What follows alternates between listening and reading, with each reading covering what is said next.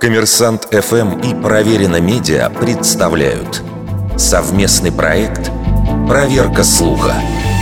Правда ли, что Эрнест Хемингуэй – автор короткого трогательного рассказа про детские ботинки? В каноническом виде на русском языке история звучит так.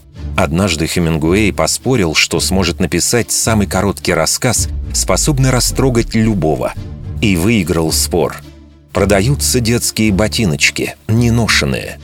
В сочинениях самого Хемингуэя ни рассказ, ни какие-либо сведения о нем отсутствуют. Зато подобные объявления можно встретить в американской периодике начала 20 века.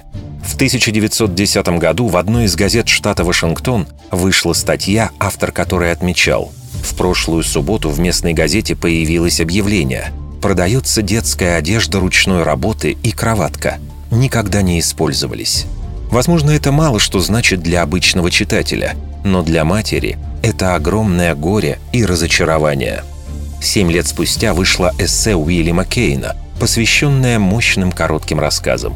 В числе прочих в нем описывалась гипотетическая история о женщине, потерявшей ребенка под заглавием «Маленькие ботинки, неношенные». Идею подхватили другие, и в начале 20-х годов История появилась в качестве примера пронзительной драматургии в изданиях Life и Boston Globe. Получается, что к моменту, когда Хемингуэй только начал заниматься литературной деятельностью, история про ботиночки уже была широко известна. А впервые авторство этого произведения приписал Хемингуэю драматург Джон де Грут в повести «Папа», опубликованной в 1984 году.